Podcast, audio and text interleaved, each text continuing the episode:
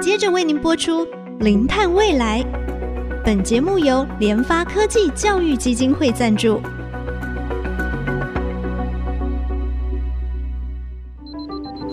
前瞻能源新方向，以科学与科技迈向近零碳排，智慧永续，与您一同开创零碳未来。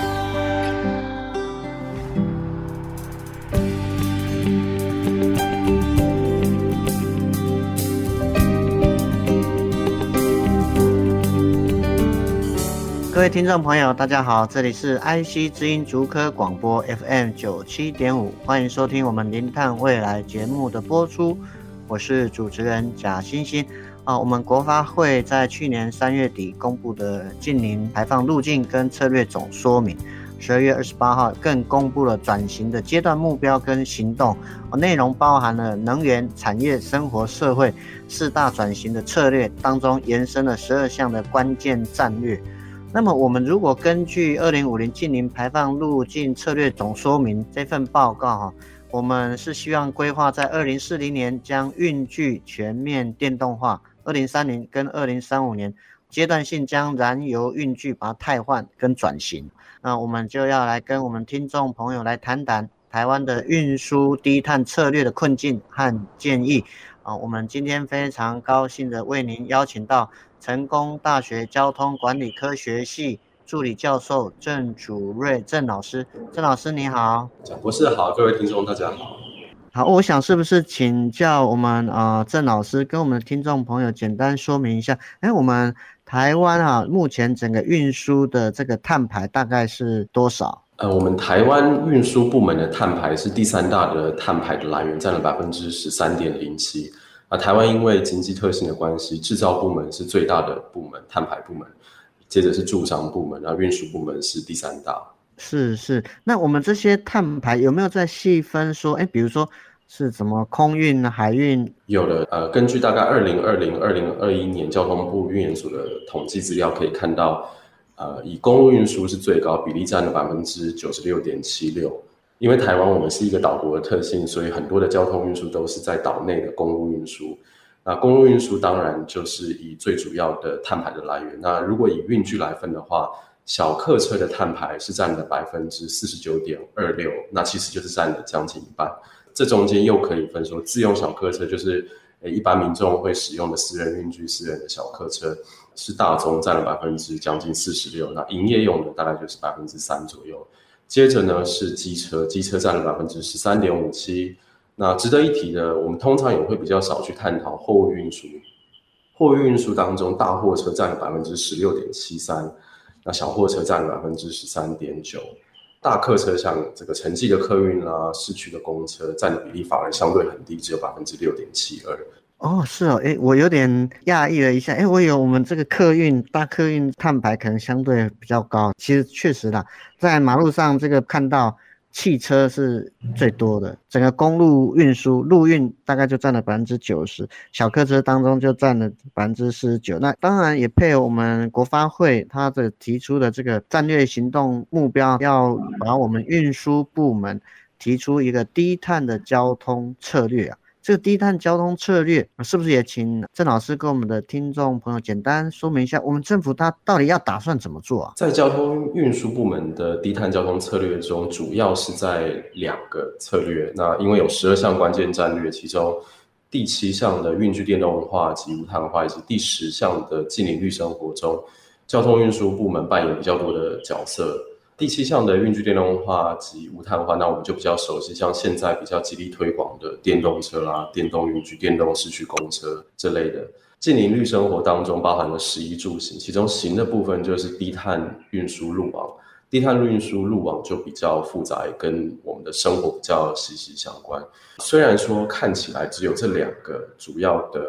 关键战略中有交通运输，但其实交通运输在其他的战略当中也有提及，比如说有氢能的战略，因为现在可能国际上在探讨一些长程的货物运输是不是要用氢能。那在电动运具转型中，电力的系统与储能其实也很重要，以及节能啦，或者是这个电动车它未来电池的资源循环，零废弃是不是也要考虑最后的公正转型？所以其实看起来只有两项有关，但其实。其实就我去了解的这些简报也好，投影片也好，会发现说，其实有八项都有提到了运输部门哦。我国的策略当中还包括了四大策略，那四大策略运输部门通常只强调产业转型和生活转型。产业转型我们就比较能够直接了解，比如说这个油车转成电动车，有一个产业链、供应链上面的转型。那生活转型就包括了说，我们生活中要怎么样从私人运具转型到使用大众运输、走路、骑自行车这种低碳排或者是无碳排的运具的使用。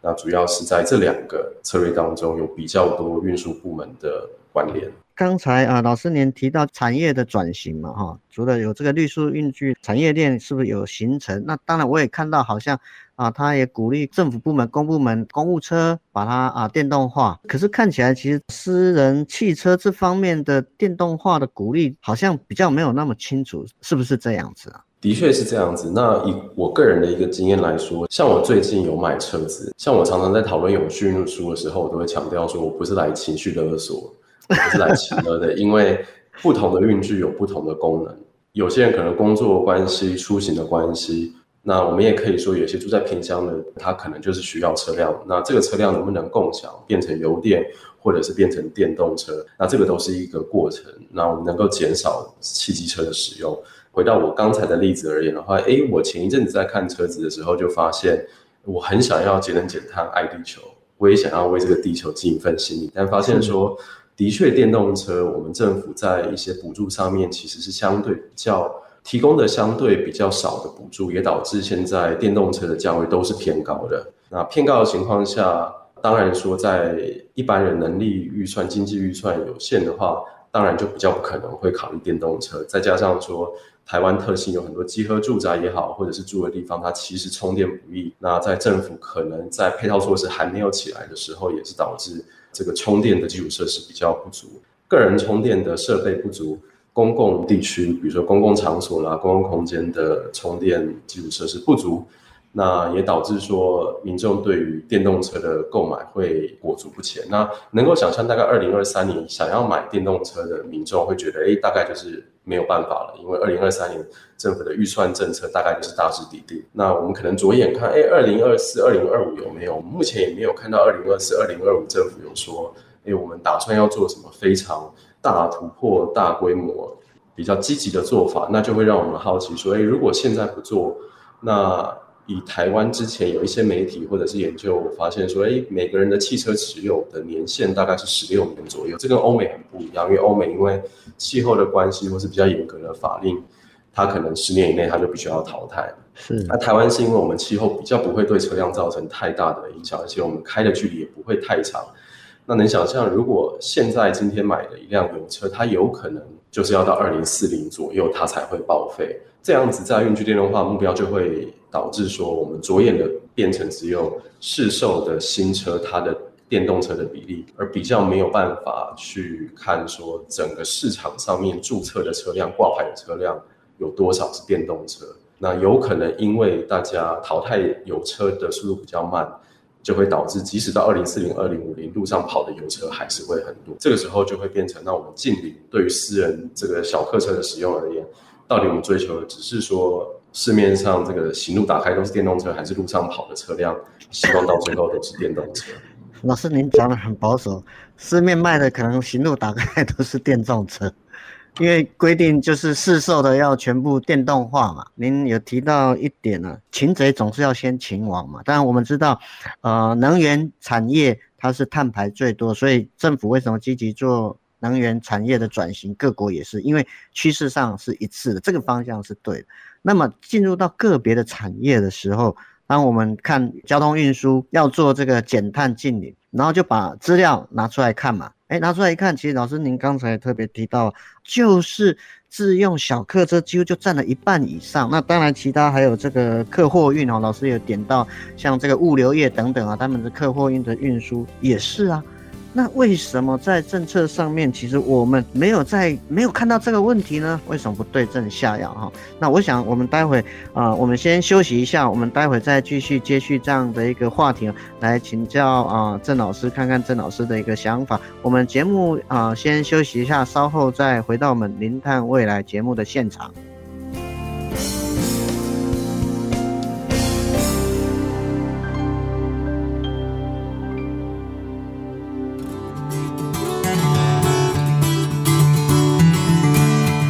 欢迎回到我们零碳未来节目的现场。我们今天非常高兴邀请到成功大学交通管理科学系的助理教授啊郑祖瑞郑老师哈。我们要谈谈啊，在这个交通运输在近零转型过程当中，我们应当怎么做啊？刚才郑老师有跟我们听众朋友说明，公路的运输当中啊，我们的自用小客车的这个碳排啊，占了将近一半。所以呢，我们擒贼先擒王这样的一个策略来看的话，公路运输在近年转型来讲的话，应该是要朝着先针对这个小客车，特别是自用小客车，它未来运具电动化。来比较完整推动策略哦，才能够比较有效去达到我们近年目标嘛啊，我们如果回头看看啊，我们国发会的这个做法，它是希望说规划在二零四零年将运具全面电动化，它针对市售。可是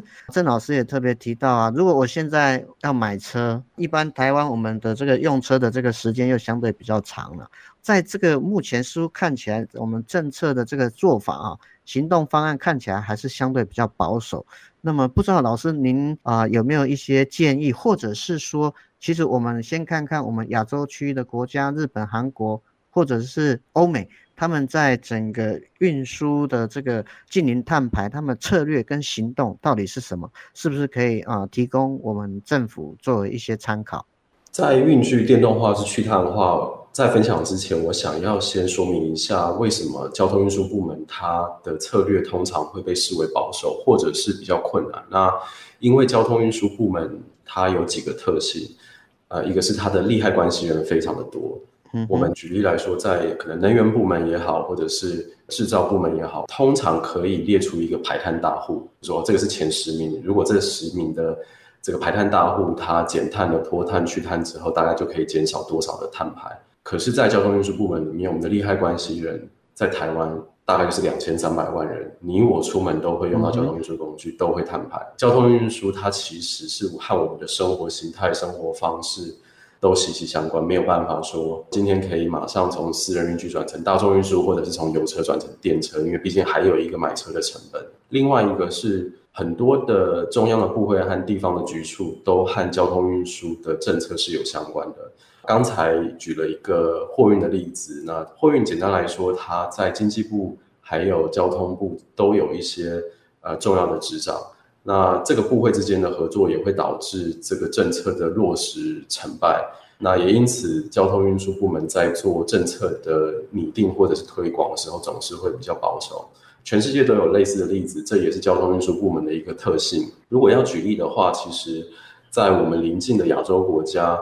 每一个国家其实都因为有一些产业啦、能源啦、地缘政治的一些关系，对于运输部门的电动化都有不同的进度。那韩国、日本其实没有我们想象中运具电动化来的这么的前进，也是因为这两个国家它可能着眼在于氢能源的使用。那氢能源毕竟它是一个非常漫长的路程，其实在二零五零不太可能会达到整个市场上的。这个可负担啊，或者是大量的基础设施的新建，那当然他们也有很大的一个汽车供应链和汽车制造商，所以他们的想法又不太一样。但是目前也是在做低碳用具的转型。如果说我们着眼的是在欧美地区的话，比较拿来作为例子的大概就是爱尔兰。那爱尔兰其实在前年的 COP 二十六，在英国的 COP 二十六，以及在去年的 COP 二十七的时候。还蛮常被提出来作为一个案例的讨论，原因是因为像刚才提到的，运具电动化不只是一个一换一的方式，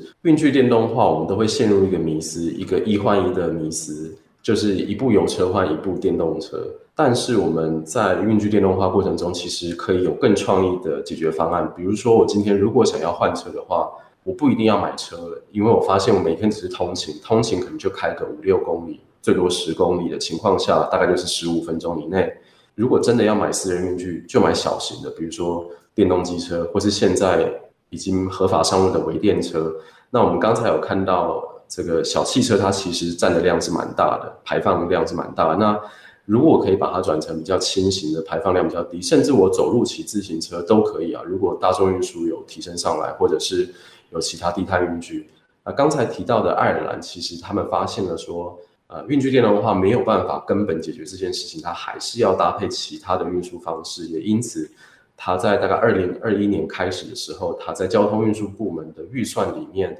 它有百分之十的预算是给了行人的环境，以及另外百分之十它给了自行车的环境，也就是有百分之二十的交通运输部门的预算是给了和运具完全没有关系的交通运输方式。那这点也提到了，就是说它在同时推广运具电动化的同时，也能够像是你我，我可以选择其他对于地球环境更友善的交通运输方式，能够呃转变到使用这些更友善的交通运输方式。是老师刚才有特别讲到，确实啊，交通汽机车的的使用者就是我们嘛，还有我们线上现在在收听的听众朋友，我们都有份。那我们愿不愿意一换一啊？那当然牵涉到成本的问题哦。所以当然，我想第一个哈，我们。呃，节目很重要的目的，其实也是希望能够让大家能够了解我们这个议题的重要性啊、那这是第一个，有正确认知，我们才会产生正确的这个行动。为了这个守护地球的责任，当然我们愿意多花一点成本做这样的一个生活的转换啊。这个电动运具的购买，那当然这是第一个。那我想，其实老师特别也提到，第二个就是说，以这个爱尔兰的这样的一个。呃，很好的一个例子，也就是说，确实啊，因为这个利害关系人那么多，所以在政策上的支持、政策上的鼓励，其实非常非常重要的。在我们目前，我觉得，比如说我们车辆使用的这个年限，是不是规定要一定的汰换的时间、骑乘等等，是不是也要相对来做一些适当的一个修订？同时呢，在中央、地方交通部门。怎么样去提供，或者是说怎么样在城市的建构上面，家里到这个上班的，相对真的是蛮短的。当然，这牵涉到整个都市交通的低碳运输的一个规划，是不是还有一些其他啊、更有效、更有创意的一个做法？我觉得这个应该也是可以去思考。不过呢，我觉得在这个当中，对我们每个人最大的挑战是，我们真的需要。拥有一部车吗？对，我们现在就上班下班上班下班，当然有时候呃有有小朋友的可能会说啊，真的就是需要，因为我们父母亲自己甘愿这个淋雨啊、日晒啊，但是总是舍不得让我们的小朋友晒太阳淋雨嘛，哦，所以或许有家庭的时候，我们可能会会有这样的一个需求比较大，但是就一般来讲的话。我们真的需不需要去拥有吗？所以当然，从整个共享的概念，其实也是一个蛮重要的，是不是能够去鼓励这样的一个共享汽车的共享啊？我想呢，我们啊今天真的非常高兴哈，为我们的听众朋友邀请到成功大学交通管理科学系的郑祖瑞郑老师哈，来跟我们分享台湾运输低碳策略的困境和建议啊。我们知道交通运输当中。我们自用小客车碳排是占比相对是最多的。那当然，整个运输要低碳策略转型，我们有面临到一些困难点。当然，就是第一个啊，老师有提到利害关系人很多啊，我们台湾两千三百万，你我都有份，所以真的是很复杂啊。这是第一个。第二个，当然，其实老师也特别提到中央、地方还有部会之间，我们交通可能就是牵涉到又有运输货运业。可能有辖管，有经济部，有交通部，哎，所以部会的协调也非常重要。当然，在这个先天的一些限制之下，我们真的是需要有一些创意跟想法。当然也是蛮压抑，就是说，哎，日韩它的这个电动化的运具相对没那么好，没有那么啊积极。不过，因为他们的策略不同。好，他们是朝这个氢能方向来做发展。那么在欧美，老师讲到这个爱尔兰这个小的国家啊，其实他们的一些想法，作为或许可以作为啊，我们国家在交通运输业作为低碳转型上面很重要的一个想法的一个改变哈。比如说，有没有更多的一些预算能够分配到，哎，从制度法制上面，或者是我们有一些。鼓励的一些新形态的低碳运输啊，自行车或步道这方面的建设，透过中央地方的一个合作啊，来让整个交通运输的低碳转型啊，为我们能够带来成功的一页哈。我想这是一个长远的路。当然，我我也希望也鼓励说我们的听众好朋友啊，能够尽量的，就是啊，能够。多走路了，多走路哈，能够健身，哎，能够诶有一些这个自行车或是共享汽车嘛，啊，也有这样的一个方式。其实我们就可以把自己的价值观做一些改变啊，从拥有变成共享，拥有变成分享。我想这个在我们整个运输业低碳转型也会有非常大的一个帮助哈。嗯，我们的节目呢也已经在我们的。官网 AOD 可以随选随听哈，也同时在 Apple Podcast、Google Podcast 还有 KKBox 都上线，记得搜寻哈关键字“零碳未来”，并且要记得按下订阅，才不会错过我们每一集精彩的节目。我们下次同一时间我们再会。本节目由联发科技教育基金会赞助播出，联发科技教育基金会。邀您一起响应净零碳排，以知识驱动更好的未来。